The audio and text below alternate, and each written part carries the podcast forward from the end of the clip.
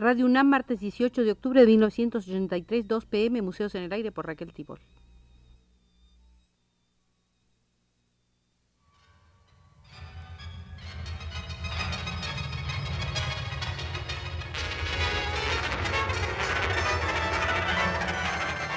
Museos en el Aire.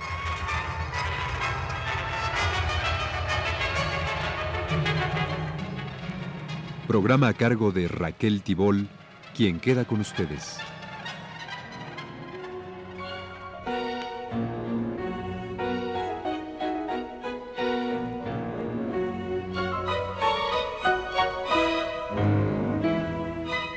Este año, Vladimir Mayakovsky hubiera cumplido 90 años de edad. Hay en Moscú un museo dedicado a su obra y su memoria, donde este año, el día de su cumpleaños, se inauguró un vitral evocativo de su pueblo natal, Bagdali. No es a ese museo al que hoy entraremos, sino a nuestro etéreo museo, que está allí y está aquí, y donde encontramos la sala dedicada a la amistad entre Vladimir Mayakovsky y Diego Rivera. En el otro museo, en el visible, el de Moscú, entre manuscritos, documentos, carteles diseñados por el poeta y diseños suyos para decoraciones y trajes para el teatro, fotografías y retratos, se encuentra un retrato dibujado por Diego Rivera durante su última estancia en la Unión Soviética en 1956. La amistad entre Mayakovsky y Rivera se inició en México. El poeta llegó aquí el 8 de julio de 1925, cuando Rivera pintaba los murales de la Secretaría de Educación. El 10 de julio de 1925, el periódico Excelsior publicó una entrevista en la cual el poeta dijo que desde hacía mucho venía interesándose por México e hizo saber su propósito de escribir un libro sobre el país y expresar en versos el espíritu y las tradiciones de los mexicanos. México le dispensó a Mayakovsky una acogida cordial. Diego fue a esperarlo a la estación del ferrocarril. A causa de ello, Mayakovsky diría después, lo primero que conocí en México fue la pintura.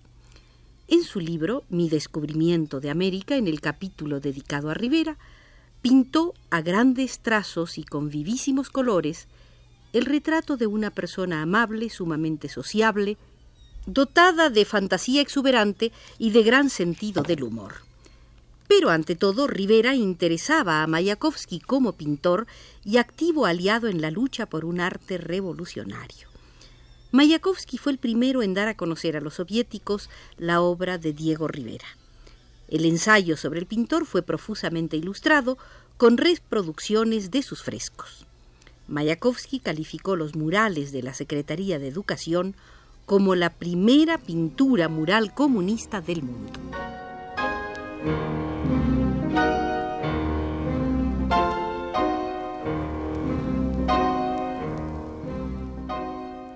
Mayakovsky estuvo en México poco menos de tres semanas, tiempo en que él y Rivera se vieron casi todos los días.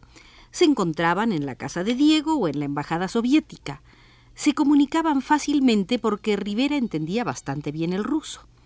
El mismo día de la llegada, no bien hubo dejado sus maletas en el hotel, Mayakovsky fue con Rivera a visitar el entonces llamado Museo Nacional y las galerías de la Academia. Pronto visitaron poblados y ciudades próximas al Distrito Federal. El 20 de julio de 1925, conmovido por un mundo que descubría con gran entusiasmo, Mayakovsky escribió el poema México. En él menciona los nombres de mucha gente que conoció en sus días mexicanos. Habla de Rafael Carrillo, secretario del Comité Central del Partido Comunista, de Úrsulo Galván, líder de la Liga Campesina, de Francisco Moreno, obrero y diputado con quien trabó una amistad muy estrecha. En el libro de notas de Mayakovsky, Manuel Puig Casorán, entonces secretario de Educación, escribió algunas frases sobre literatura y la elevada misión de los escritores y artistas. También el poeta y periodista José Frías escribió un párrafo en el libro de notas de Mayakovsky. Entre otras cosas decía, cuando uno lee sus versos y en especial cuando uno escucha al poeta mismo, nace en él, aun cuando tiene ideas preconcebidas, la sensación de la poderosa voluntad de su pueblo, cuyos hijos han mostrado un gran ejemplo a la humanidad y para el cual nada es imposible. A pesar de haber llegado a México en época de aguas, Mayakovsky no dejaba de recorrer la ciudad y conocer sus curiosidades. Fue al teatro, al cine y a los toros. Visitó iglesias y palacios. Le subyugó la naturaleza mexicana. No he visto otra tierra como esta y no creía que existiera. Escribió en sus notas junto a bosquejos de paisajes. La hospitalidad y amabilidad del mexicano lo conquistaron, lo mismo que las habituales frases de cortesía.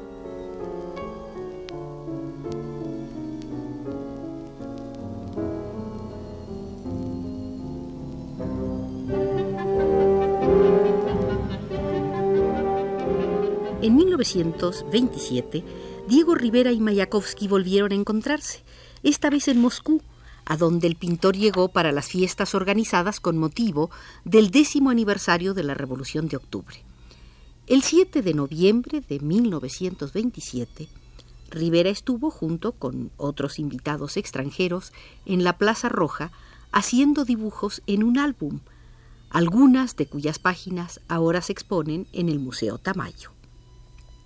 Rivera permaneció en la Unión Soviética algunos meses, pero logró ver y hacer muchísimo. Asistió a las reuniones del Consejo Mundial de los Amigos de la URSS. Trabó amistad con el director de cine Sergei Einstein. Acudió a los espectáculos de Meyerhold. Visitó numerosas exposiciones artísticas. Participó en la discusión sobre las vías de desarrollo de las artes plásticas. Hizo bocetos de murales para la Casa del Ejército Rojo y el Club de los Literatos y se encontró con Mayakovsky. Recordaba Rivera. Una noche nos llevó a su casa. Hoy es la dedicada museo. Casi tan caliente como un horno y realmente ardiente de entusiasmo de los que allí estaban, entre ellos Teodoro Dreiser, el autor de la tragedia americana. En 1955 Rivera vuelve a Moscú y visita la casa convertida en museo. En la vitrina de fotografías ayudó a identificar a quienes habían posado con Mayakovsky en México y en el libro de visitantes anotó Mi recuerdo emocionado para el poeta más grande de la Revolución, Mayakovsky, del que tuve el honor de poder llamarme su amigo al volver a su casa después de 25 años. En enero de 1956, los funcionarios del museo le dirigieron a Rivera una carta en la que expresaban Estimado compañero Diego, quisiéramos mucho que pintara un retrato de Vladimir Mayakovsky para nuestro museo, representándolo tal como lo recuerda. Para nosotros y los visitantes del museo sería un buen regalo y un recuerdo tanto del poeta como de su amigo Rivera, el pintor de México que nos visitó en el otoño de 1955. Diego respondió con un dibujo del joven Mayakovsky, lleno de entusiasmo y valerosa fuerza, un tribuno fervoroso de la revolución.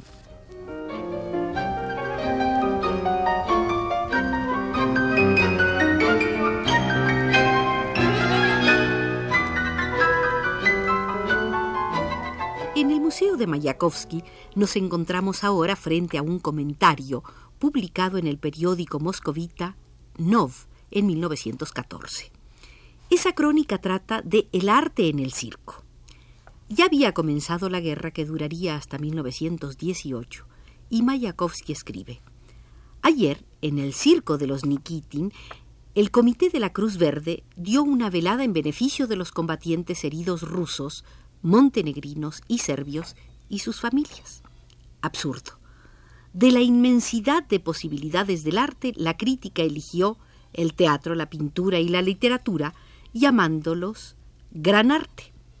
En cambio, a todos los circos, compañías de variedades, etc., le puso el despectivo remoquete de farándula y barracón de feria. Pero esta misma farándula, en los días de exaltación popular, cuando la vida no cabe en el estrecho marco de los domicilios, gracias a su espíritu callejero, se convierte en exponente más característico del interés del público por el arte. Para inculcar en el cerebro de las gentes de hoy, embotado por las ferocidades, los asesinatos y las violencias, cualquier idea, esta debe surtir efecto de un golpe. El circo, la más cruel y la más física de las artes, lo hace fácilmente. Por eso, mientras las salas de conferencias y de conciertos permanecen vacías, el circo se llena hasta los topes. La pantomima, los águilas rusos héroes de los Cárpatos, es de una hermosura ramplona, pero sin embargo atrae a las masas.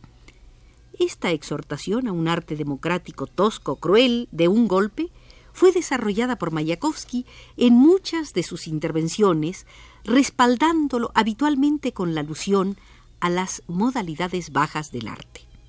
Ya en Ahora a las Américas había escrito algunos les parecerá extraño mi discurso, conciso, de choque, porque ahora solo ese lenguaje es necesario. En el artículo ¿Quién necesita el cinematógrafo? Se puede encontrar la misma comparación del gran arte y el barracón de feria, la misma ironía respecto a la crítica altanera, el mismo contraste de las salas de conciertos vacías y los cinematógrafos repletos, expresado con frases casi análogas. He aquí por qué el cinematógrafo, con su vida ruidosa y centellante, con los harapos abigarrados de los apaches, con la caricatura sencilla y elemental, empieza poco a poco a predominar en la vida teatral. He ahí por qué entran deseos de gritar ¡Viva Linder! ¡Viva el cinematógrafo que ha hecho popular el arte!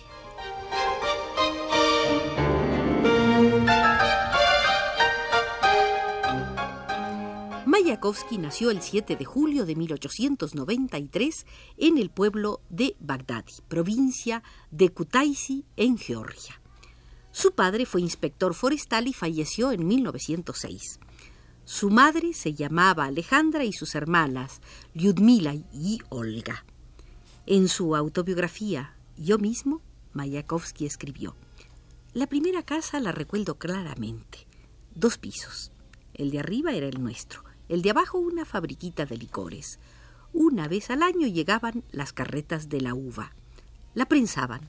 Yo comía, ellos bebían. Todo aquello era el recinto de una antiquísima fortaleza georgiana cerca de Bagdadi, amurallada en cuadrilátero. En los ángulos de las murallas, rampas para cañones, troneras, fosos al pie de las murallas, más allá de las murallas bosques y chacales, sobre los bosques las montañas. Me enseñaron mi mamá y mis primas de todos los grados. La aritmética me parecía inverosímil. Había que contar las manzanas y las peras repartidas entre unos chiquillos. A mí siempre me las daban y yo siempre las daba sin contarlas. En el Cáucaso hay toda la fruta que se quiera. A leer aprendí con placer. Por suerte, el segundo libro que cayó en mis manos fue Don Quijote. Eso sí que es un libro. Hice una coraza y una espada de madera y no dejaba a mi alrededor títere con cabeza. Cursé en el liceo primero y segundo grados, sobresaliente en todo. Leo a Julio Verne, en general lo fantástico. Un barbudo ha descubierto en mí aptitudes de pintor. Me enseña gratis. Lo leo todo. Tengo los nervios de punta. Admiro las postales de cruceros. Las amplío y copio. Apareció la palabra proclama. Los georgianos colgaban proclamas. Los cosacos colgaban a los georgianos. Empecé a odiar a los cosacos. En 1906, el padre de Mayakovsky cosía unos papeles, se pinchó un dedo y murió de infección en la sangre. Terminó el bienestar de la familia y se fue a Moscú.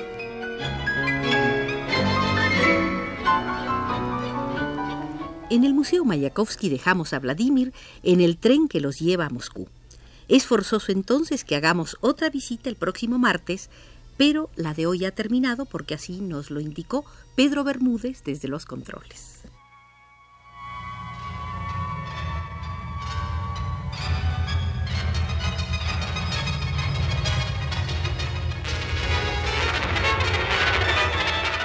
Este fue Museos en el Aire.